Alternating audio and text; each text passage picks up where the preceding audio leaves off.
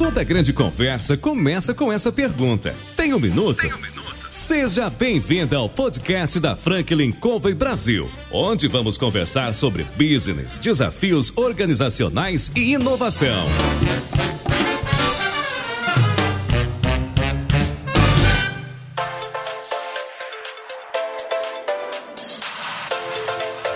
Olá pessoal, meu nome é João Palmeira, eu sou consultor sênior da Franklin Covey Brasil e eu estou aqui para entrevistar CEOs, presidentes, diretores das mais importantes organizações do Brasil da atualidade. Nós estamos aqui com a CEO da EOtica, a Paula Guzmão. É um prazer ter você aqui com a gente. Prazer é todo meu, obrigada pelo convite. Prazer é nosso. Nós ligamos para Paula e dissemos, Paula, você tem um minuto? Paula, você tem um minuto para a gente? Claro, tenho todos. Que ótimo. Então pessoal, nós gostaríamos aqui de bater um papo com a Paula Paula, conta um pouco para a gente da tua trajetória, da tua vida uh, dentro das organizações e de como é que você chegou até aqui. É, minha trajetória ela não é muito linear, minha trajetória é um pouquinho diferente, pelo menos dos colegas que eu acompanho, tem uma trajetória um pouco mais linear dentro da, da linha corporativa. Eu iniciei minha carreira no mercado financeiro, que é um mercado bem diferente do ponto de vista de dia a dia, em termos de quando comparado com uma carreira corporativa tradicional, mas foi uma grande escola. De fato, foi uma grande escola para mim em termos de valores e princípios, de meritocracia uh, e de alguns processos que hoje eu aplico com o meu time e eu vejo que são um pouquinho diferentes do que eles estão acostumados às vezes a operar no, no dia a dia, né? O mercado financeiro ele tem uma, um dinamismo muito forte, que acho que hoje está muito entrelaçado com o e-commerce, então tem esse paralelo quando você entra no mercado de tecnologia e o mercado financeiro eles têm um dinamismo que é quase par, mas é, o mercado financeiro ele tem um, um princípio básico de meritocracia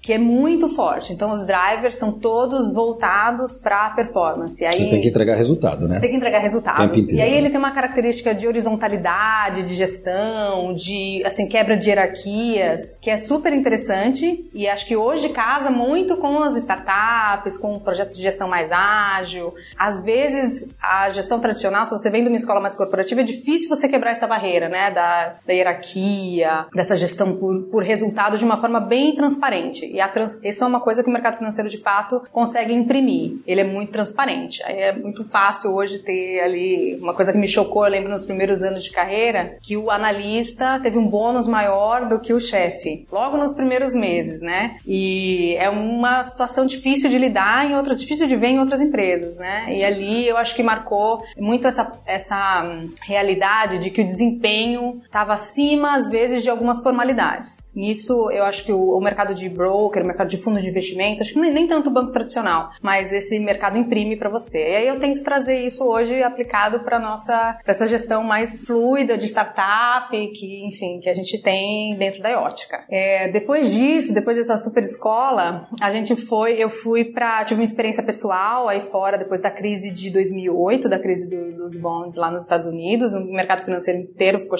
um pouquinho chacoalhado, e eu tive uma experiência pessoal na Nova Zelândia, onde eu fiz um sabático, foi uma experiência pessoal muito interessante. E depois, quando eu retornei ao Brasil, eu entrei no mercado de tecnologia. Eu não queria ir para a indústria, porque eu sabia que o ritmo de indústria era muito diferente do ritmo de mercado financeiro e eu não eu achei que eu não iria me adaptar. Então, o mercado de tecnologia tinha um pouco mais essa paridade. E foi quando eu entrei, vi um projeto de meio de pagamento, uma grande empresa, uh, e me apaixonei pelo e-commerce de fato, assim, porque ele, é, ele é muito parecido com, uh, com o que eu tinha de dinamismo e de, enfim, dia a dia, mas ele tem uma característica adicional que é a entrega, que é a materialidade das entregas que você tem. O mercado financeiro, às vezes, ele fica muito abstrato dentro da, é, enfim, dentro da sua realidade. Eu tinha um pouco essa vontade de entregar coisas materiais, de entregar projetos materiais, né? É, às vezes o valuation das empresas é uma coisa muito abstrata e muito palpável. Eu via cases lindos de... Eu lembro que eu participei do boom dos IPOs, né, na época. Então, participava do boom de Localiza,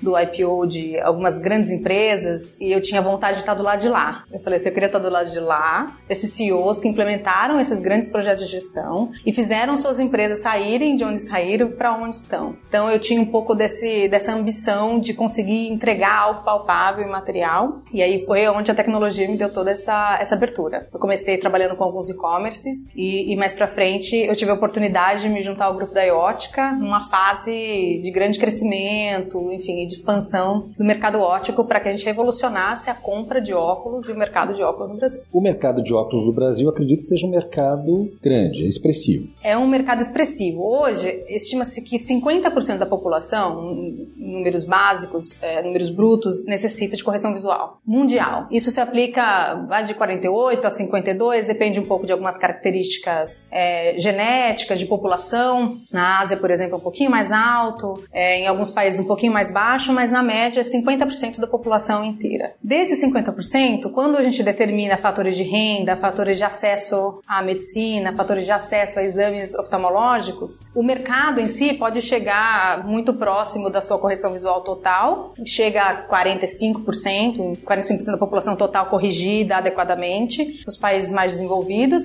No Brasil, a gente está em torno de 25 a 30% de correção, dentre né, de correção total, ou seja, menos a metade do que de fato necessitam. Quando a gente fala de correção visual total, a gente fala não só o acesso a um óculos, mas a troca constante, a atualização da receita. Isso acontece em função da idade ou de qualquer outra variável, né? Quer dizer, você não vai usar sempre o mesmo grau ao longo exatamente, da vida, né? Exatamente, exatamente. É, a necessidade de correção, ela depende de fatores genéticos, que é o meu caso, por exemplo, que uso óculos desde os 7 anos de idade, então miopia é, é um, um fator genético. Ela depende de estilo de vida, então dependendo do estilo de vida, isso agrava ou não, ou isso acelera ou não a sua necessidade de correção. E aí isso depende de idade também, porque aí quando né, mais avançado, geralmente tem o problema da, da flexibilização da musculatura ocular e aí acontece a vista, a vista cansada, a presbiopia, aí acontece alguns problemas já relacionados à, à perda de, de musculatura, né, ocular. Para quem está nos ouvindo, onde a eótica ela se insere neste mercado? Como é que ela trabalha? O que ela? Qual é a proposta? A proposta da eótica é mudar um pouco a maneira como a gente consome óculos hoje em dia, né? Apesar de muita coisa ter evoluído hoje, é, até do ponto de vista de diagnóstico, de problemas de visão, até olhando o nosso histórico de Brasil ainda é baixo, mas até a evolução de acesso a exames de visão, é um modelo tradicional da compra do óculos e do instrumento em si continua o tradicional. É a ótica, é o vendedor da ótica tendo, né, enfim, conduzindo a compra. Não houve muita revolução nesse modelo. E a gente tem uma ambição de conseguir transformar o óculos não só num item acessível, mas como um item que de fato faça parte do seu instrumento de bem-estar. Isso significa um óculos bom, né, assim bem feito, com qualidade de prescrição e etc, mas também acessível do ponto de vista de moda, do ponto de vista de um, preço justo para um equipamento que faz parte do seu dia a dia. Eu venho de uma geração que consumia óculos desde pequena e que não teve muito acesso a essa, a, a essa variedade que hoje existe do ponto de vista de armações, do ponto de vista de lentes, diferentes preços, né? Diferentes cores opções de preço. também, né? Modelos, tem uma afinidade, né? Exatamente. Então eu sou da época do bullying do quatro olhos e, e, assim, durante muitos anos na escola, porque isso era um instrumento de, de vergonha mesmo, não era um, não era parte do seu aparato visual. Você não queria usar óculos, você queria fazer o possível para não ter que usar óculos de jeito nenhum, principalmente na sua infância e adolescência, né? É, hoje o óculos ele também é um acessório, né? Um acessório Você combina moda. com roupa, você combina com seu estilo de vida, com uma série de coisas assim, não é? Exatamente, exatamente. Faz parte da sua, das personalidades que você assume durante, enfim, durante o dia às vezes, né? Provavelmente eu não sei como é comportamento brasileiro em relação ao óculos, né? Eu também usei, óculos muito cedo, talvez uns 12 anos em diante eu já tive que usar,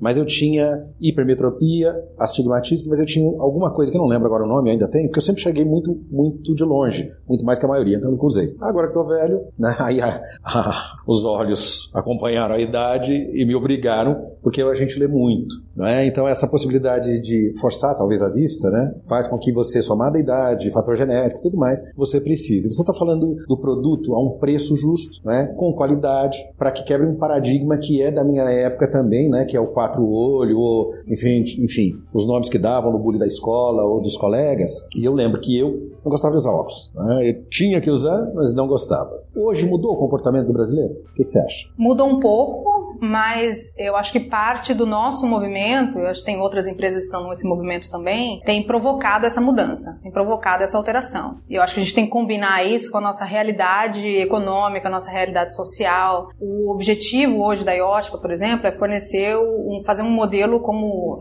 Riachuelo fez, como algumas outras CIA fez, que é o modelo do fast fashion. É você ter de fato acesso a um óculos de qualidade e, e moderno, enfim, que se adapte, para que você tenha vários, alguns, né? Porque você precisa dessa mudança até de personalidade, de estilo, enfim, ao longo do dia, ao longo da semana, você não é o mesmo o tempo inteiro. Então a gente percebe essa mudança principalmente nos mais jovens hoje, então eles têm esse apetite para usar o óculos como instrumento de estilo, para usar o óculos como instrumento de moda, como algum, alguma provocação é, social, né? Alguma, algum estatuto, né? De, de, de personalidade. E isso vem mudando também um pouquinho em gerações mais público mais adulto também, mas vem mudando sim, vem mudando sim. A gente vê vários artistas hoje, a gente não via o óculos, eu, eu sempre digo, a gente não via muitos óculos no Jornal Nacional e nas TVs. Quando via, eram aqueles óculos muito tradicionais, aqueles quase transparentes, sem armação, com uma lente muito fininha.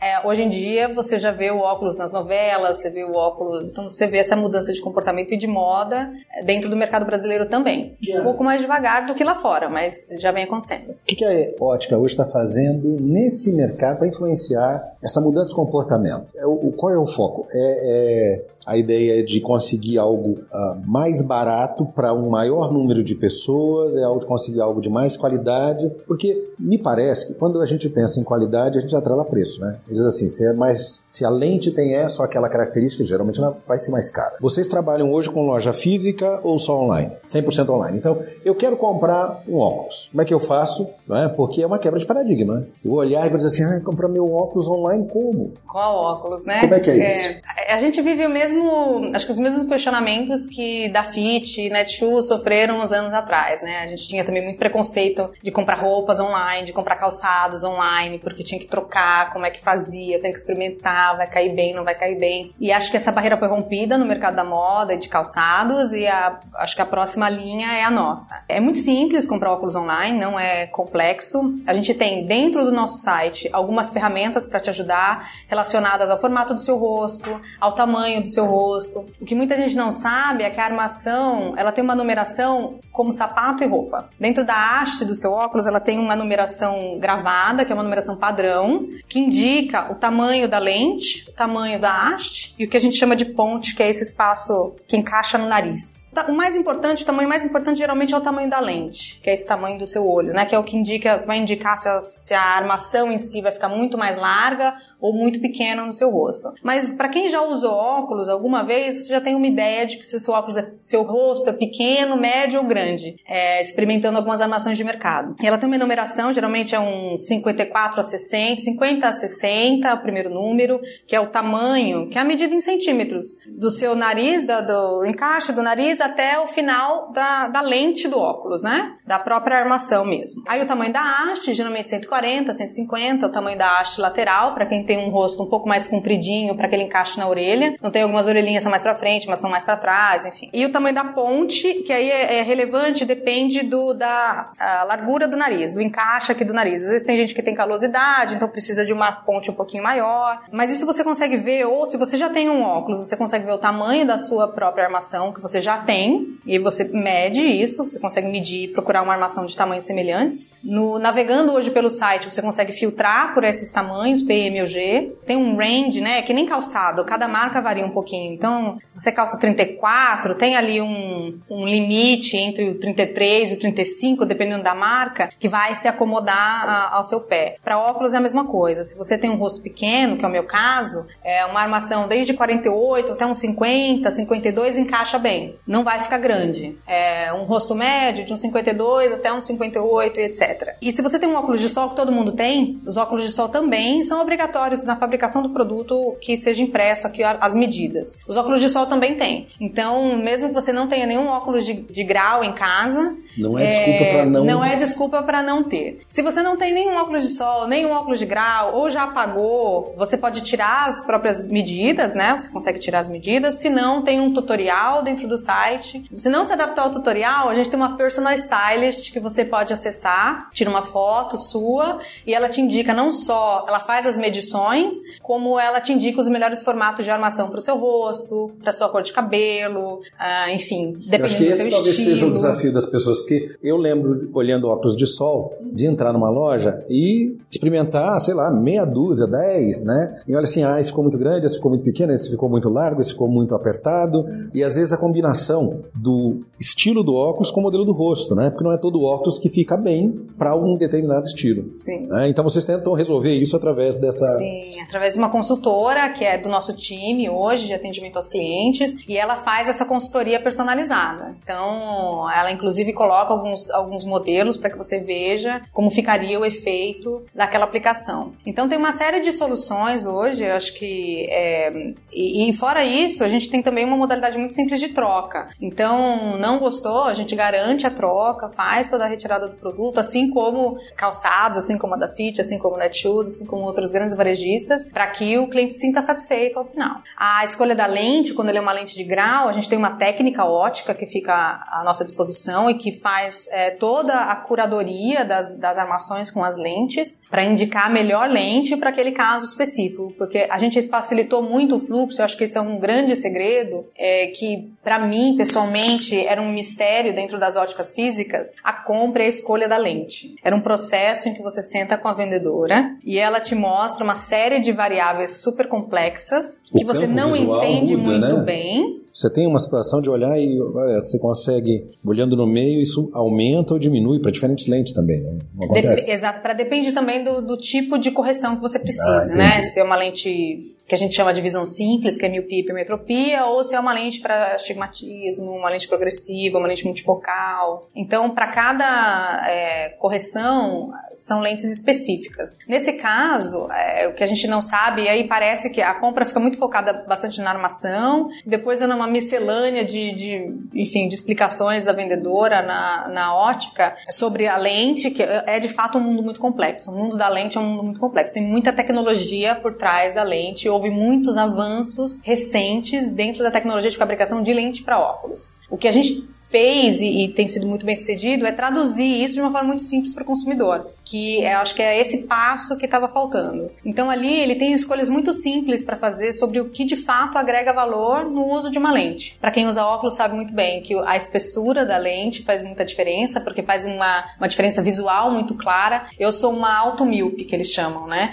Então a minha lente, se ela não for muito fina, ela fica com aquela espessura de fundo de garrafa. Então você vendo de fora, você vê aquelas, aquelas ond- ondulações dentro e meu olho pequenininho lá. Então a lente tem que ser muito fina, então ela tem, a gente tem uma- um, um tratamento para isso. É, o antirreflexo, que também impacta bastante no conforto visual. Se uma lente não tem um bom antirreflexo, você sai na rua, é, incomoda. Incomoda hoje usando o celular, as telas de computador têm muito brilho, então se você não usa um antirreflexo, isso incomoda também a sua visão. É, Tratamento anti-risco, porque os óculos hoje caem, tá no bolso, tá na bolsa, tá no cabelo, tá em tudo quanto é lugar lugar. Então tem uma série de tratamentos que são opcionais e aí dependendo do seu uso, você, enfim, consegue avançar um pouquinho mais nos tratamentos mais, mais específicos, muito ao, ao seu uso, né? Muito customizado para o que você de fato necessita. A gente tem muitos clientes lá que são, tem, que são clientes de presbiopia, em que o óculos é mais para ler, para ler o celular. Então, às vezes, ele não necessita de tratamentos tão avançados como eu, que sou míope uso óculos o dia todo, né? E saio na chuva com ele, saio fora, eu preciso de um anti-embaçante, porque eu dirijo com óculos. Dirige à noite, né? Dirijo à noite, então eu tô com o óculos, o ar-condicionado tá ligado, o óculos pode embaçar e, enfim, a gente tem problema sério de, de acidentes e tal. Então, é, tem bastante complexidade no mundo da lente, mas a gente traduziu isso para uma linguagem muito simples. São adicionais que você consegue ou não, dependendo do seu uso, dependendo da sua prática, aderir à sua lente ou ao seu óculos. Eu acho que são essas opções, essa flexibilidade que está muito mais clara para o cliente, que acaba tendo um resultado final mais customizado. Esse mercado digital é um mercado em pleno crescimento que, ao meu ver, que sou leigo, tenta simplificar, facilitar a vida do usuário. É por aí que a EOtica trabalha. É por aí. É, a gente tem esses dois princípios, né? Um é fornecer de de fato, um acesso ao affordable fashion, né? É a, a moda a um preço acessível. Então, o óculos é, já é hoje um, um aparato de moda, um instrumento de moda. É, a gente quer que as pessoas se sintam bem usando óculos e tem feedbacks ótimos de pessoas na idade de que eu comecei a usar óculos hoje, de clientes nossos, que, enfim, postam na, nas redes sociais os seus estilos, os seus seus instrumentos hoje muito mais adequados à idade do que eu tinha na época. Um óculos horroroso, grosso, enfim, muito desapropriado à minha idade. E, é, e além disso, a gente simplificar o processo de compra, tornar o processo de compra de fato fácil e divertido. Não é hoje um processo complexo e, e, empurrado, né, como é um processo hoje da ótica, porque é uma necessidade. O óculos é uma necessidade. Então, se ele necessita fazer, que a gente faça isso de uma forma divertida e simples e fácil, e não de uma forma dolorida, custosa. Às vezes você sai da ótica, já aconteceu, da gente sair e tem todo aquele processo básico de venda, é, que você acabou, acabou comprando um óculos que eu nem queria tanto. Quando chegou o óculos pronto com a armação, eu nem tinha gostado tanto da armação Uhum. Mas aí minha mãe já tinha comprado, já tinha desembolsado um valor alto, e eu tive que ficar um ano com aquele óculos que eu nem gostei, por conta do processo de compra que não estava tão apropriado, não me dava tanta liberdade ah, na época. Hoje, com tantas óticas, hoje eu, eu acredito, eu olho para minha região, tem muitas óticas de bairro. São pequenas lojas que tem lá uma quantidade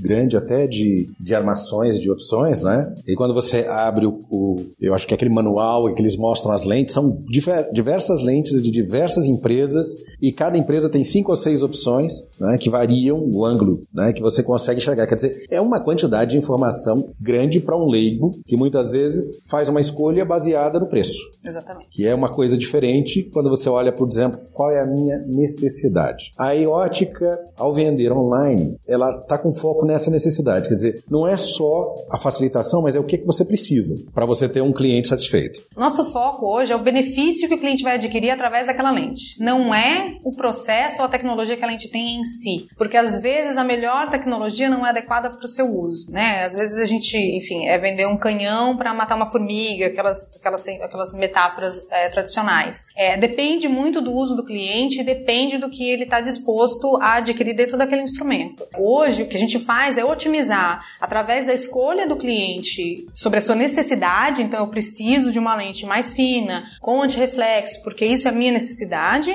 É, e por trás eu faço essa combinação de qual marca e qual produto que se adequa melhor a essa matriz. A necessidade que ele me passou. Ele me passa a sua oferta hoje de, de valor, né, de disponibilidade, porque ali a gente já adequa, claro, ao tipo de lente que ele escolheu nesse caminho de compra, mas o que importa é o, o benefício final que ele adquiriu e não exatamente o produto.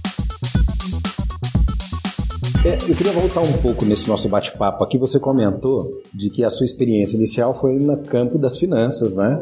E que era uma menina num, num ambiente, não é? Eu acho que majoritariamente masculino. Então foi uma quebra de paradigma esse momento da tua história de vida. Hoje você é CEO de uma empresa que está quebrando um paradigma. Uhum. Que desafios você enfrenta? Sendo uma CEO competente num mercado que está quebrando paradigmas, quais os desafios que você percebe ou verifica nesse meio como mulher? Eu acho acho que os desafios, eles são equivalentes, independente do, do, do sexo, na verdade, para alguém nessa posição. Eu acho que os desafios foram mais, é, foram mais difíceis até chegar até aqui, ao, ao longo do caminho, né? É, eu acho que agora é, ele tende a ser um pouco mais equalizado. Os desafios passam muitos por pessoas. Eu acho que a grande, grande variável para que é, você consiga liderar ou implementar um projeto, ou quebrar um paradigma, ou desafiar o status quo, é você, primeiro, ter muito foco no que você acredita, em que você está fazendo. Eu costumo dizer em algumas palestras, alguns eventos que a gente vai, que são muito focados em tecnologia, em startups, existe toda essa ansiedade da startup. Eu costumo dizer que é, é muito importante usar um,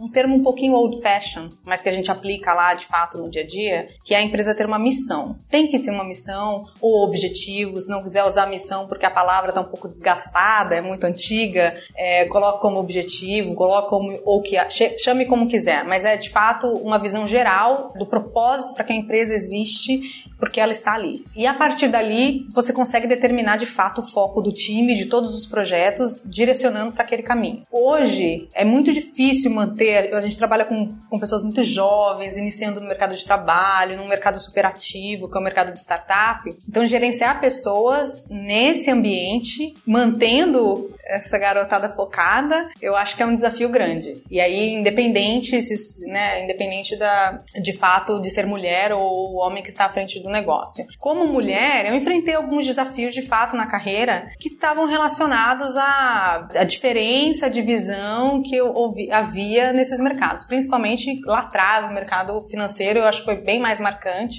Mas, como eu disse, ali ele tinha um pilar em que eu me apoiei para seguir, e, e hoje, ouvindo várias histórias de mulheres de sucesso e de mulheres que passaram por, por altas ba barreiras durante a sua carreira, eu acho que sempre foi essa. Eu acho que tem isso em comum. É, elas se apoiaram na meritocracia, ou se apoiaram na, na competência, ou se apoiaram nos resultados, e não se vitimizaram muito durante esse processo. Não é fácil, porque às vezes ele tem um componente emocional que, é, que abala, de fato, algumas estruturas, mas é o foco que mantém, entendeu? Então, eu acho que no, no meu caso, como eu estava numa escola muito meritocrática, é, você conseguia, e aí depende muito da história particular de cada um, mas no meu caso, como a meritocracia era muito transparente e horizontal, isso sobrevalia, digamos assim, ao, ao fato de ao qualquer outro status, né? Como eu disse, o estagiário ganhava mais. Então, nesse tipo de escola, nesse tipo de. Para,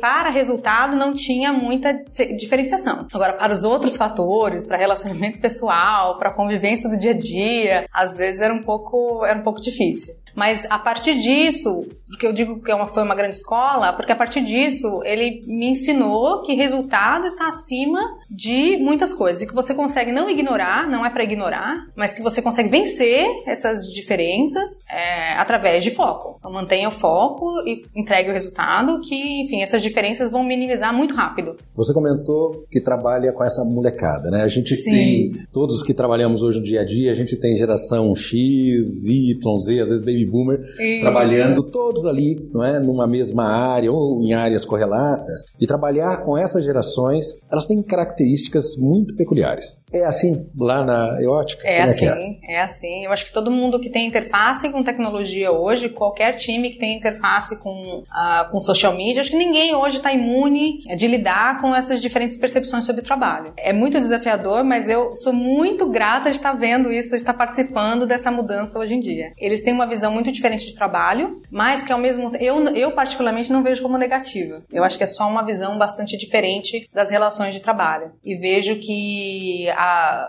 eles vai mudar muito rápido, eles vão provocar essa mudança muito rápido de como as ferramentas de gestão e as estruturas da empresa vão funcionar daqui para frente. É um desafio porque são muitas gerações, são muitas ambições, são muitos, são muitas necessidades diferentes que você tem que atender dentro do mesmo time, mas tem uma energia que, enfim, eu acho que provoca as mudanças. E dentro dentro da realidade que a gente está hoje, essa energia é muito positiva, é muito positiva. Ela te provoca muitas vezes, né? Enfim, a, a mudar a maneira como você trabalha, mudar a maneira como você trabalha com, com eles, inclusive, é, em formato de remuneração, em formato de comunicação, das hierarquias que a gente falou, que, enfim, não tem, ferramentas de comunicação, inclusive, né? Se trabalha por WhatsApp, mas isso é, isso é muito positivo. Ela traz, eles trazem sempre uma energia da inovação que de, em outro formato eu acho que ficaria muito distante da organização. Se a gente não tivesse essas pessoas trabalhando muito próximas. Elas têm, hoje eu acho interessante que essa quebra de perspectiva da, da, da, própria hierarquia mesmo, essa, essa provocação que eles colocam dentro da gestão, e eles são muito honestos, assim. Hoje não tem papas na língua, né?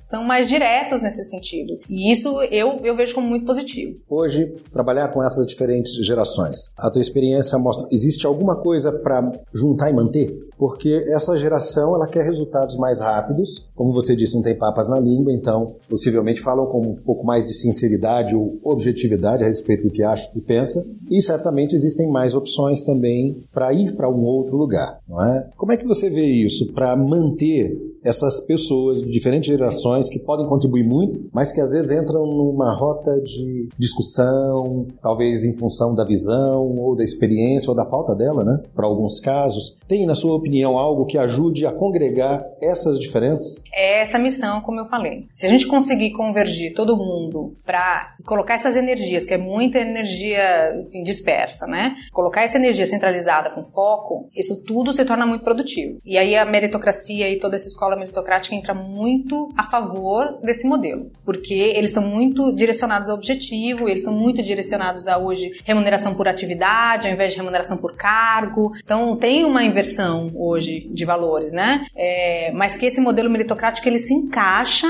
bem. Então a ideia é não perder o foco, é esse foco inicial, né, de melhorar vidas através da visão, promover hoje acesso visual a, aos nossos clientes e aí por diferentes formatos. Só que só tem um fator que eu acho que é, é fundamental nisso, é que a sua empresa tem que ser dinâmica, porque eles não, é, não são eles, né? Eu acho que a realidade hoje necessita que esse dinamismo seja imprimido na sua, na sua gestão e nos seus resultados. Então, se você consegue colocar esses inputs e implementar esses inputs de uma forma ágil e rápida, você consegue também implementar regras de meritocracia. Caso contrário, se essas melhorias ou se esses processos forem de muito longo prazo, é aí em que eu acho que a deficiência entre o processo meritocrático e a ansiedade do mundo moderno e das gerações modernas começam a se chocar. Então tem que ter dinamismo, pelo menos para que nem que as entregas sejam faseadas, nem que os resultados apareçam aos poucos, mas que eles mantenham essa energia engajada. Eu acho que a grande chave está aí. E eu vejo que algumas organizações um pouco maiores, elas perdem esse dinamismo ou pelo menos essa visibilidade de mais curto prazo. E é aí que, enfim, você perde a atenção, né? Perde a atenção, é, dessa, acho que é dessas novas gerações, que tem uma necessidade de mais curtíssimo prazo. Quando a gente pensa no trabalho de forma geral, a minha geração, geração X, olhava para o trabalho ah, no curto, no médio e longo prazo sem momentos de parada, como por exemplo o ano sabático. Uhum. Mas muitos sonham com essa possibilidade, né? sem até entender com muita clareza o que pode ser ou como seria. Você fez um ano sabático, né, fora do país e angariou experiência. Eu gostaria que você comentasse a respeito desse processo, como é que ele te influenciou para que você chegasse hoje, não é? Você Uh, como CEO, tendo uma responsabilidade grande nessa organização de expandir o mercado, como é que esse ano sabático, e se é que ele influenciou, não é, te influenciou para chegar aqui? Não, me influenciou muito, na verdade, muito. A ideia inicial era fazer um curso de inglês, aprimorar o inglês, enfim, ter alguma experiência num país de língua inglesa justamente para isso, né? Como havia acontecido a crise, então o mercado financeiro inteiro estava muito instável sobre novas posições, eu achei que era um momento ideal para viajar. Eu fui para Nova Que é um país de colonização inglesa, é, para trabalhar e fazer alguns trabalhos esporádicos e estudar inglês por lá. Nesse processo, eu acho que só o fato do intercâmbio cultural, ele já é, enfim, um grande plus na, na vida de qualquer um. Então, recomendo a todos que puderem, tiverem essa oportunidade de fazer de fato o um intercâmbio para qualquer país que seja, porque existem ganhos culturais, de aspectos culturais, de sociedade, de língua, de, enfim, alimentação, religião, enfim, quaisquer. Se você estiver aberto de fato para receber essas culturas, e sugiro que estejam, é muito enriquecedor. Até sobre si mesmo, sobre seus limites, sobre seus costumes, seus hábitos, crenças que você não achava que tinha, né? Que estavam tão automáticas. Mas especificamente ali, eu vivi uma experiência muito interessante que foi um terremoto que aconteceu onde nós, na cidade que nós estávamos, cidade de Christchurch, em 2011. Um terremoto muito grave, de 7,3 na escala, que destruiu grande parte do centro da cidade. Porque era uma cidade muito histórica, uma cidade antiga, e apesar do país estar acostumado a terremotos, enfim, acho que por uma infeliz coincidência, aquela cidade especificamente não recebia abalos há mais de 80 anos. Então as estruturas não estavam exatamente fortalecidas para isso. Então foi uma grande tragédia, acho que foram mais de uh, mil vítimas nesse evento específico. E nesse momento a gente teve duas, estavam eu e meu atual marido na época lá, e nós tivemos dois, acho que dois insights muito importantes. Um foi quando nós pedimos o socorro aqui da, da nossa embaixada brasileira para que nós pudéssemos retornar. A gente teve durante o, foi mais ou menos uma hora da tarde, que era o horário de almoço, a gente estava saindo, tinha saído de casa para ir ao centro da cidade, enfim, na biblioteca. E no meio do caminho aconteceu o, o abalo. Então a gente não pôde retornar, a gente estava com a roupa do corpo, com os documentos que estávamos no corpo e a, a, a casa que a gente então residia foi cercada, o centro da cidade todo cercado, isso durante três meses. Então a gente ficou numa situação, enfim, com a roupa do corpo, literalmente, né? E nesses primeiros dias, eu acho que foi entre o choque de estar participando de tudo aquilo, de não ter muita consciência do que de fato tinha acontecido, comunicar as famílias, etc. A gente viu a importância de uma assistência de uma organização governamental para eventos de crise. Na mesma tarde, isso foi uma da tarde, na mesma tarde já existiam é, toda a comunicação do governo, já existiam as barracas de assistência do, nos parques, né, em campos abertos, para que evitasse outros prédios que caíssem, então o, o exército estava organizando todo mundo para participar dessas, dessas para ir para essas tendas, para ir para esses abrigos. Os hospital, o hospital também tinha sofrido danos, então estava redirecionando todo mundo dos hospitais para lá. Mas assim, as ruas estavam quebradas, abriram crateras enormes no meio da rua, é, vazamento de água, vazamento de esgoto. Então não era uma, não era uma coisa simples. Ah, não, pega todo mundo da ambulância e leva para lá. Não tinha ruas, ruas fechadas, prédios caídos, enfim, carros todos congestionados, parados no meio da rua porque tremeu os carro, carro que estava na garagem da, da nossa casa, é, ele estava estacionado na garagem ele, ele foi parar no meio da rua, com o freio de mão puxado, carro estacionado. Então, é, foi uma experiência muito, muito marcante. E aí, nos primeiros dias, nós fomos para lá, pedimos auxílio ao governo brasileiro. A gente estava sem passaporte, sem nada. Todos os governos, na época, auxiliaram seus cidadãos. Nós vimos a Aerolíneas Argentina retirando todos os argentinos, a Suíça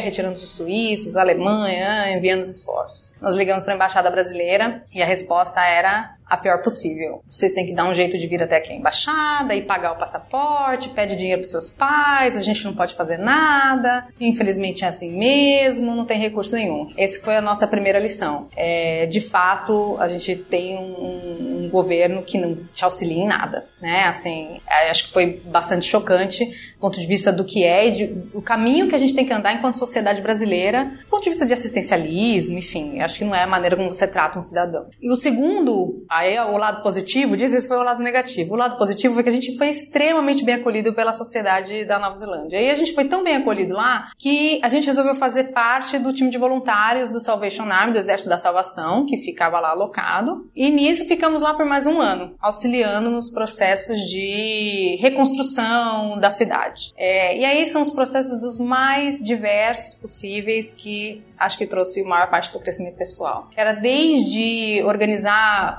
as prateleiras dos supermercados para que eles pudessem abastecer a população que continuava lá com água, água sanitária, tudo ficou contaminado. A recomendação era de não usar mais nada, não comer nenhum alimento que estava na sua geladeira, não usar nada. Você teria que jogar tudo fora e comprar tudo novo, porque não tinha, tinha poder ter risco de contaminação dos alimentos que ficaram lá. E os supermercados estavam vendendo as, os materiais a preço de custo, montavam tendas na, na nos estacionamentos para repassar água, macarrão, produtos, né, atum em lata, esses produtos não perecíveis, porque não tinha gás, não tinha energia elétrica, não tinha água, então era tudo muito racionado. Isso a gente está não... ouvindo não tem ideia do que é isso, né? Exatamente. Não sei viver. Porque é. uma coisa é você olhar um filme, outra coisa é você vivenciar como é você está explicando, né? vivenciar. né? E a gente não tinha muito essa noção. A gente vê, ah, tem um terremoto aqui e ali, e a gente pensa que o terremoto acabou e tudo volta ao normal no dia seguinte. Ok, tremeu. Não. É uma situação de crise. Isso levou três meses. Três meses sem banheiro, sem rede de esgoto.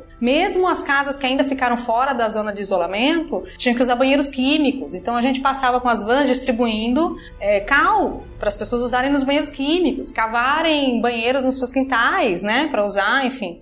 É esse tipo de, de situação, né? Sem banco, sem trabalhar, não tinha loja aberta, não tinha, enfim, as pessoas estavam cuidando das suas famílias. A gente fez parte de um grupo de assistência que ia na casa dos idosos que se recusavam a sair da cidade é, para verificar se eles estavam bem todos os dias, porque depois do terremoto grande acontecem vários abalos sísmicos ainda, de menor intensidade, mas durante meses, não é uma semana ou outra, durante meses ele ainda fica com abalos de quatro, três, são abalos fortes, a sua casa já está rachada, já está, enfim, não está em perfeitas condições. É, às vezes tinha degraus dentro da casa da, dos idosos, né? Então, e eles não queriam sair de casa. Eu imagino o medo, porque você passou por uma de 7,3. Continua ainda, de tempos em tempos, movimentando. A expectativa é, pode vir um forte de novo, né? Pode é vir, é, pode vir, mas eles, eles controlavam muito mais. E, e para ser muito honesto, o medo. A gente não tinha mais medo. Sério? O medo passou, assim. Era uma. Eu acho que era uma sensação tão forte de ajudar e, e ajudar a reconstruir. E aí a gente estava junto com o time da universidade, então bastante gente jovem, tinha tanta ânsia para corrigir, para arrumar as coisas, era tanta coisa para fazer, tanta coisa para fazer, que não tinha mais medo, assim, no final. E a organização de tudo isso? Porque para fazer tanta coisa, quer dizer, você já não tem agora o básico, quer dizer, saneamento foi embora. Alimentação é escassa. Você não tem nenhum recurso, às vezes de comunicação, pelo menos do que você conhecia, o, telefone, teu telefone celular funcionando, a luz elétrica, para organizar e para reestruturar um, uma situação dessa deve ter sido desafiador. É aí que veio todo o ensinamento de gestão. Era uma gestão descentralizada que eles tinham. Eu acho claro que isso já veio de projetos. Era um país que ele está na zona de, eh, de risco, né? Então é claro que isso já vem de, de um histórico de aprendizado dos governos lá. Mas eram são várias associações separadas, segmentadas que já sabem o seu papel no momento de crise. Então havia já um planejamento de crise pronto para ser implementado nas cidades. Vieram, claro, os exércitos e toda a organização de crise do restante do país, porque tem terremotos em várias cidades, mas a agilidade e, e de novo, volta a palavra, o foco. O foco de cada entidade. Então, cada um sabia, cada entidade sabia exatamente quais eram as atividades que eram necessárias e o que deveria ser implementado, e uma não interferia na realização do outro, elas eram complementares. Então, a gente, por exemplo, que estava no, no grupo da universidade, não interferia de forma alguma na área médica. Mesmo que a gente visse um caso, enfim, um desses idosos, por exemplo, que o nosso, nosso uh, papel era visitar e ver se eles estavam bem, levar água, levar os alimentos. Se tivesse algum problema ali médico, para que a gente não interferisse, para que a área médica fosse, a gente acionava o grupo médico e eles iriam para lá. Então cada um tinha muito claro qual era o papel e o foco. E já tinha uma planilha ali, um checklist de quais eram os procedimentos a serem feitos nesse período. É, tinha muito suporte do governo e aí um ensinamento acho que fundamental que eu trago até hoje, muito suporte das próprias empresas. Foi ali que eu aprendi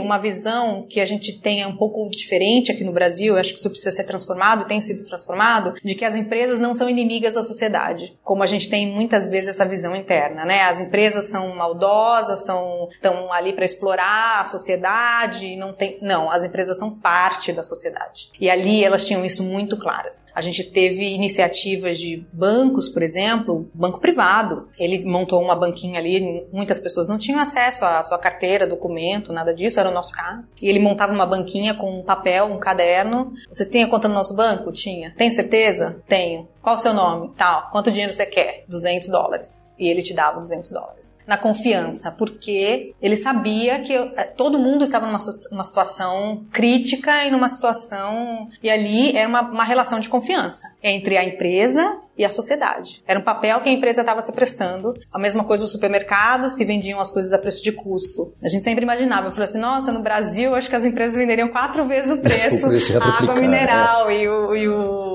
Então ali isso para mim foi, foi um, uma visão muito diferente, foi quando encaixou por que, que algumas sociedades funcionam e por que, que outras nem tanto, e qual é o caminho que a gente tem enquanto sociedade brasileira para percorrer até chegar de fato nesse nível de maturidade. E que é, não é fácil, né? Porque você está falando isso, eu vi o que o IDAI fez em 14 de março em Beira, que é uma cidade em Moçambique, e nós discutíamos lá, eu estava lá dois meses, e a gente discutiu lá a distribuição de alimentos. E o que aconteceu foi que tanto Cruz Vermelha como várias instituições enviaram material, mesmo pessoas de Moçambique para Beira, e teve gente vendendo. Aí você fala assim, mas que absurdo. As pessoas têm lá, são seus vizinhos, são seus amigos, são seus parentes, eles pegam as doações, em vez de, de distribuir, querem se dar bem, querem que, dar um jeito de sair lucrando. Quer dizer, ali estava dando um exemplo de cidadania, né? Um exemplo de cidadania, lá, né? um exemplo de cidadania. E a gente viu o país inteiro se mobilizar, então, assim, crianças, escolas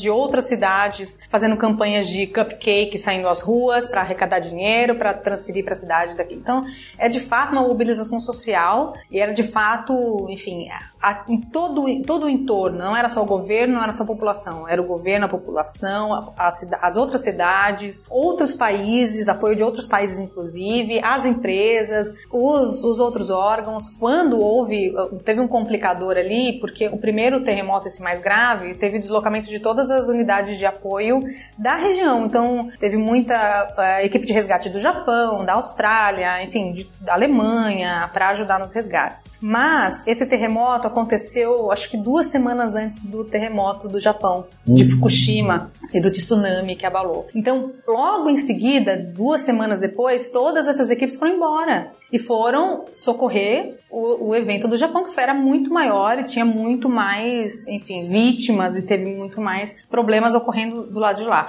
Então a sociedade ficou sozinha de novo para resolver os seus próprios problemas e aí foi aí que o primeiro-ministro, que também é um é muito mais próximo da sociedade do que a gente tem nossos políticos aqui hoje, acionaram aí o poder né, da, do, do, time interno que eles se consideram que é a Nova Zelândia e foram lá é, e foram, foi todo mundo ajudar, de fato.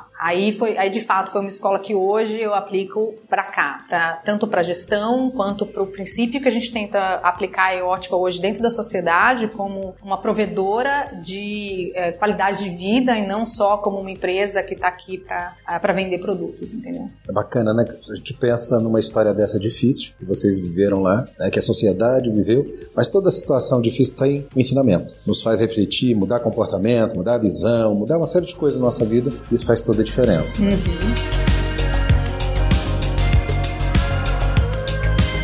Além dessa, dessa experiência marcante que você teve e te trouxe até aqui, algo mais ao longo da sua vida fez com que você dissesse assim: olha, eu quero chegar a essa situação, atingir esse objetivo, chegar a esse propósito, além dessa vivência que te fez repensar alguns comportamentos? Não especificamente. Eu tenho uma. Eu acho que eu sempre tive desde criança esse drive de solucionar problemas, assim. Eu acho que é, a minha missão de vida é essa. É, eu gosto de ver, pegar alguns problemas complexos e solucioná-los, assim, de maneira criativa, de uma maneira diferente do que hoje existe. Eu, eu sou um pouco inconformada com uma série de coisas, né? Que acontece que a gente vê no dia a dia. E aí o nosso país, eu acho que é uma grande, um grande balde de inconformismos, assim. A gente tem bastante material para trabalhar nesse sentido. Então, tudo que me indigna, assim, ou me deixa um pouco é, incomodada, eu acho que me leva a buscar outras soluções. É isso que me motiva. Então, dos vários projetos em que eu estive envolvida, e acho que foi um dos motivos, talvez, que eu tenha me apaixonado tanto pela tecnologia, porque a tecnologia hoje, ela permite que você resolva esses problemas, esses desvios de informação, essas rupturas de, às vezes, de privilégios ou às vezes de, de, informação, mesmo de base de informação, é, às vezes de classes, às vezes de empresas, todo, todo segmento em que existe essa ruptura, essa diferenciação, a tecnologia consegue entrar no meio para equalizar. E aí a gente vê, enfim, todos os, os avanços que a gente teve ultimamente.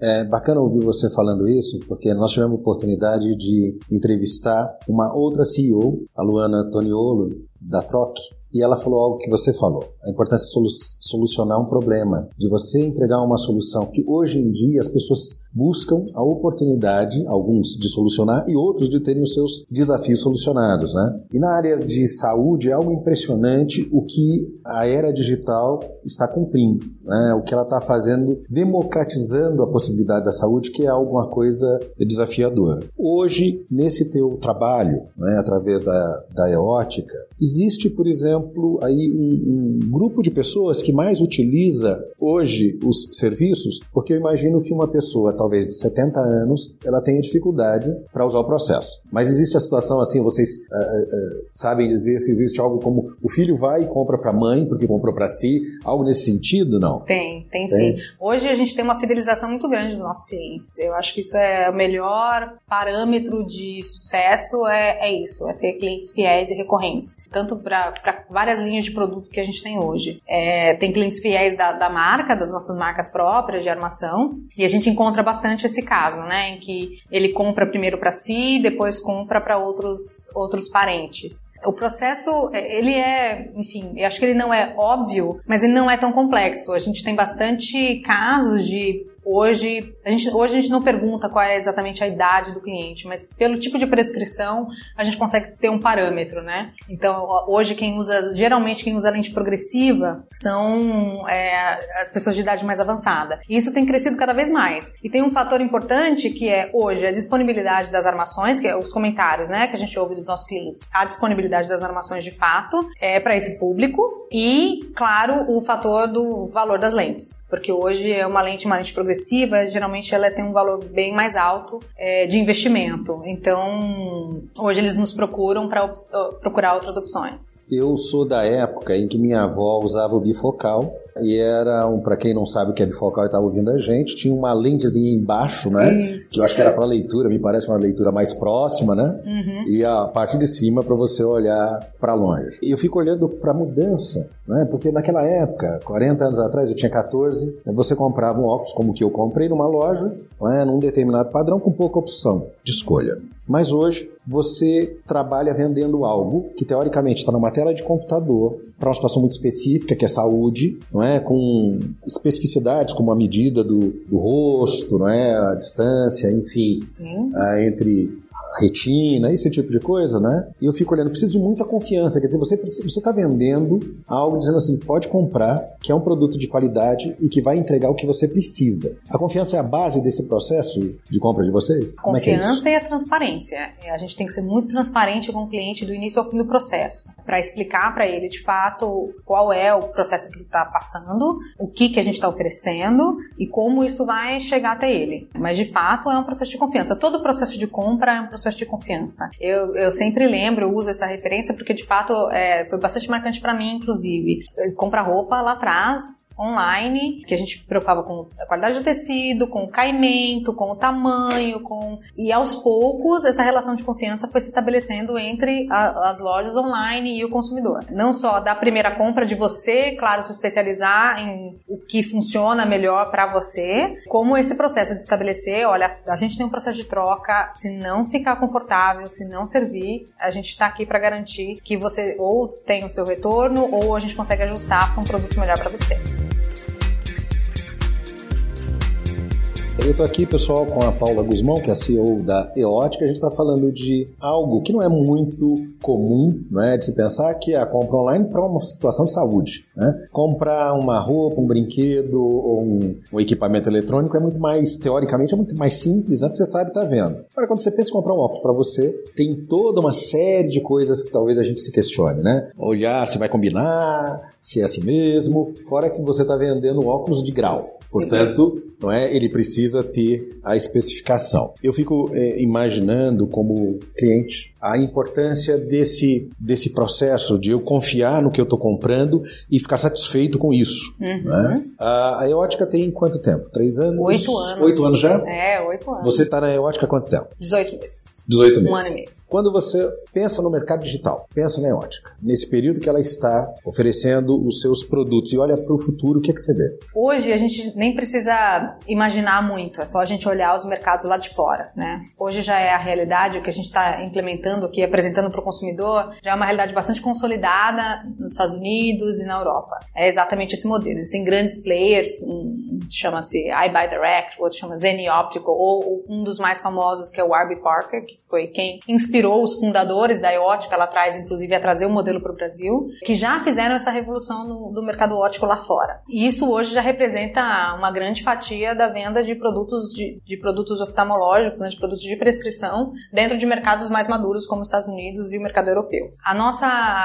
é, a nossa ambição é chegar nesse patamar, é conseguir prover para os nossos consumidores essas opções. A gente só quer oferecer para o consumidor para que ele tenha mais variedade e opção de selecionar de ter essa relação mais transparente com a compra do seu próprio óculos. E não ficar tão obscuro, né? Não ficar tão é, escondido atrás de, alguns, de algumas explicações complexas, sem saber exatamente o que ele está comprando. É, o óculos, ele é um acessório de moda, ele é um acessório que ele tem que te dar bem-estar, apesar de você ter que estar tá com ele o tempo inteiro. Então, se você tem que vestir esse instrumento, né? Às vezes a gente pensa tanto na hora de comprar uma, uma camisa ou uma calça que você usa uma vez por semana, às vezes uma vez a cada 15 dias, às vezes uma vez por mês, às vezes uma vez por ano. A gente tem que ter essa mesma preocupação na hora de comprar o óculos. E o óculos, você usa ele o dia inteiro, então você tem que se sentir bem. A ideia é, hoje, até baseado nesses, nesses modelos que existem lá fora, as pessoas, hoje no Brasil, as pessoas têm, por conta da não troca ou do uso extenso, né, da prescrição, se a gente for usar na, na base da média, as pessoas têm menos de um óculos por, por habitante, porque não, a gente não cumpre exatamente a necessidade de quem precisa de correção visual e tem uma prescrição na mão. Mas a pessoa tem a prescrição e não vai comprar o óculos por falta de acesso, porque não consegue, não tem os instrumentos financeiros, etc. A nossa base de oferta hoje é R$ 99,00 um óculos com lente. Então, assim, parcelado, completo. Ainda parcelado em todas as vezes, no cartão, pode pagar no boleto. Tem... Então, essa é a nossa base. A gente tem uma oferta muito simples é 99, 149, dependendo do, do modelo né, que você tem. 99, 149, 199, então é uma oferta de fato de é, simplificada de valor. É, e a ideia é que você tenha no mínimo dois, o ideal é no mínimo dois óculos, um, um, um óculos do dia a dia e pelo menos um óculos de reserva, caso ele quebre, caso ele risque, caso tenha, no mínimo, né? Esse é o patamar recomendado pelas organizações de saúde, inclusive, para que você consiga, se você está com outro óculos ajustando a prescrição, você tem um de reserva, um para dirigir à noite, para que você não corra riscos. É, e o Brasil tem muito menos do que a necessidade. É, e a gente, eu acho que é muito simples você ver essa necessidade. Você dirige hoje um motorista de táxi, ou a, a moça que te auxilia em casa, ou qualquer um dos seus colegas, você pode perguntar para eles se ele precisava de um óculos novo, e a resposta vai ser sim, em grande parte dos casos. Seja porque a prescrição está desatualizada, porque a haste já quebrou, porque ele remendou com fita, com silver tape aqui já na, na armação é, e é, é, é, item de saúde, né? Então a gente não está brincando. Isso afeta a escola, tem vários estudos que afetam a produtividade do trabalho. A gente vê já as empresas muito mais preocupadas. O RH das empresas hoje preocupado com correção visual. Isso afeta trânsitos, provoca vários acidentes de trânsito. É uma, um bom instrumento para adaptação de correção é, ao dirigir para vários motoristas de aplicativo, motoristas de táxi, motoristas de caminhão. Então não é simplesmente uma questão estética, é de fato uma questão de saúde interessante, né? Porque eu comprei para minha mãe nesse ano um óculos. Nós compramos dois, na verdade, porque ela dirige ainda, apesar de já ter uma certa idade. Mas o primeiro óculos, que foi de lente branca para ela usar em casa, foi difícil. Daí eu fiquei em cima, e aí, mãe, tá usando, não tá usando? Porque existe um período de adaptação, adaptação. Não é? que a pessoa precisa se acostumar. E uma, gente, uma pessoa idosa ainda tem que se lembrar de pegar o óculos, né? Porque esse é um, outra, um outro desafio, né? Eu acredito que o óculos, é, ou seja, a necessidade do óculos, a mudança do grau, ele acontece em função de idade, em função de uma série de coisas, mas de tempos em tempos é importante você rever, não é? Se ainda está ok. É recomendado que você você vá uma vez ao ano ao oftalmologista para rever. Claro que existem casos em que a necessidade é, é, mais curta do que isso. Adolescente, por exemplo, que você tem um desenvolvimento muito rápido, geralmente você tem que ir de seis em seis meses, né, para re revalidar a sua, a sua prescrição. Mas o recomendado é que se vá uma vez ao ano ao oftalmologista, pelo menos. Pensando nessa, nessa necessidade, e aí pensando na minha experiência com a minha mãe, ela não tinha percepção da necessidade do óculos, não é? Porque a pessoa parece que se acostuma com a falta desse ela já não vem usando, então até resiste. Em, como ela resistiu, né? Para dizer assim, não, eu vou usar. Porque eu tô sempre, quando vejo, falo assim, cadê o óculos? Uhum. Já tá usando? Uhum. Ah, e comprou correntinha para colocar aqui, mas daí esquece de botar a correntinha no pescoço. É. Enfim, né? É uma luta dentro desse processo. Mas o que me chama atenção, você falou de motoristas, de pessoas de forma geral, é essa falta de consciência da necessidade. Porque muitas vezes a pessoa precisa, mas ela não sabe que precisa. Ou se ela sabe, ela tenta postergar. A, a EOTICA vem com uma proposta de facilitar, tanto no preço, quanto no acesso, quanto no. Enfim, dar uma solução para que essas pessoas não tenham a desculpa, né, entre aspas, da utilização do óculos, é isso? Uhum, exatamente. Ele, esse, o, o, problema visual, ele, você consegue adiá-lo, essa, esse diagnóstico, é, por um certo tempo, porque ele começa a ter efeitos físicos e efeitos práticos muito rápido. Então, mesmo para quem, para quem tem um uso básico, você, ele consegue dor de cabeça cabeça, você não consegue dormir, tem insônia. Então tem uma série de impactos que eles são fisiológicos por conta de forçar a vista e tal. Fora os aspectos práticos, você de fato não conseguir enxergar um ônibus, você de fato não conseguir ler mais um livro ou ler a tela do seu celular. Então esse, essa consciência tem aumentado cada vez mais. É, tem uma questão que a gente tem que trabalhar enquanto sociedade, que é de fato o acesso ao médico, né? A gente hoje tem é, algumas questões com relação a isso, são uma, uma, questão de sociedade mesmo que a gente tem que trabalhar, mas já existem milhares de ferramentas e alternativas para que esse acesso seja feito junto a um oftalmologista, né? Bacana. Paula, eu, eu gostaria de te, de te, perguntar se você tem mais um minuto? Tenho, tenho é? sim. Olhando para a tua experiência no e-commerce, né, para as pessoas que estão começando, para as pessoas que estão dentro do e-commerce, né, num país como o nosso, com uma economia né, num, num momento ainda muito desafiador, diante da tua experiência experiência. Se tiver, você disse que nas palestras que você faz, né, nos bate-papos como o nosso aqui, qual é o teu conselho para a pessoa que está ou que quer começar nessa área? Uau!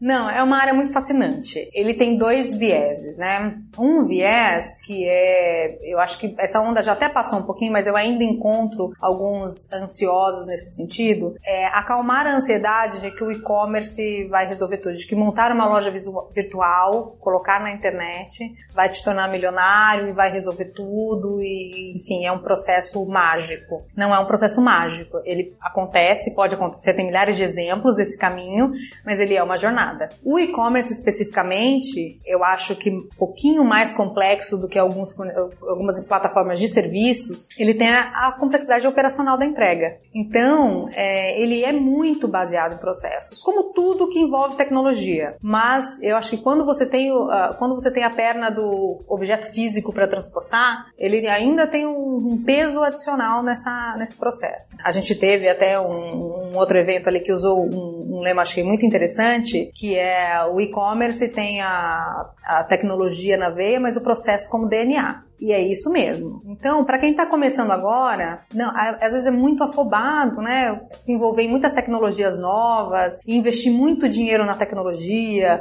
de front, na loja, em um monte de aparatos aqui na é, para início, de logo de, de início dentro da plataforma, e esquecer do resto. Esquecer que você tem que entregar um produto com qualidade, que você tem que cumprir o contrato que você teve com o cliente. Você, assinou um contrato com ele no momento da compra, que é entregar entregar aquele produto, aquele produto que ele escolheu, naquele prazo que você informou, com aquelas condições. É, e esse contrato precisa ser cumprido, né? Sem desculpas, né? Ele, e caso não seja que essa relação seja muito transparente, a gente tem diversas adversidades. Agora mesmo o Correio está em greve, então aí já nascem outras adversidades aqui para quem trabalha com e-commerce. Todo mundo sofre pra nesse entregar, processo. Né? Para entregar. O produto saiu, mas está lá parado hoje no CD do Correio porque o Correio resolveu parar. Então existem adversidades. Nesse momento, você tem que ser muito transparente com o cliente, para que ele, ele esteja ciente das mudanças que houve no contrato, né? Você sempre teve que ajustar essa expectativa. Mas é processo, então foque nos processos. É, tem uma, uma grande é, percepção, uma grande ansiedade sobre muitas tecnologias novas que aparecem, e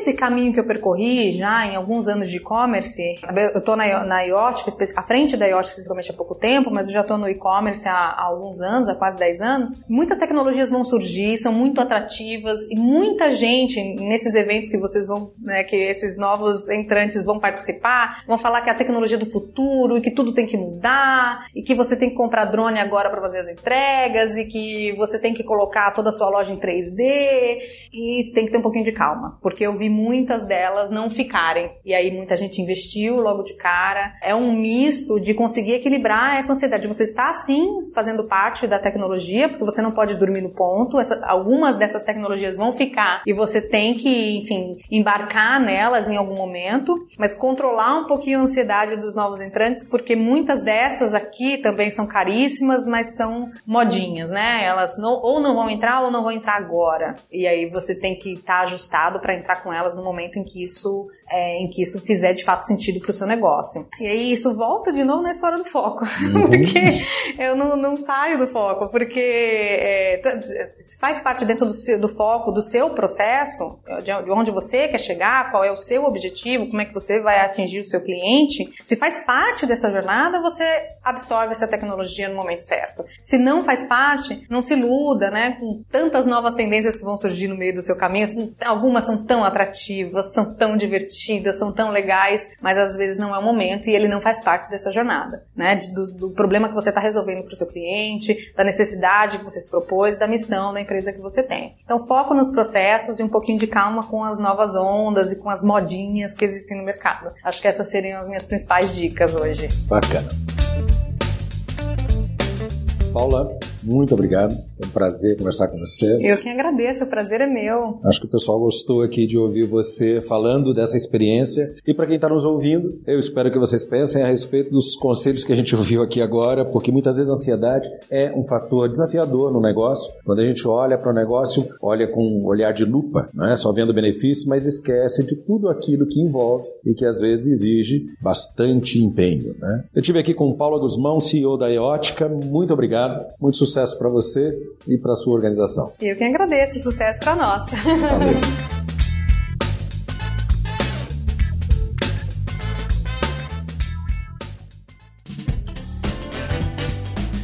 Você acabou de ouvir mais um episódio do Tem um Minuto. Oferecido pela Franklin Covey Brasil, uma empresa global que ajuda outras empresas a alcançarem resultados que requerem grandes mudanças no comportamento humano. Venha conhecer nossas soluções customizadas para os seus desafios organizacionais.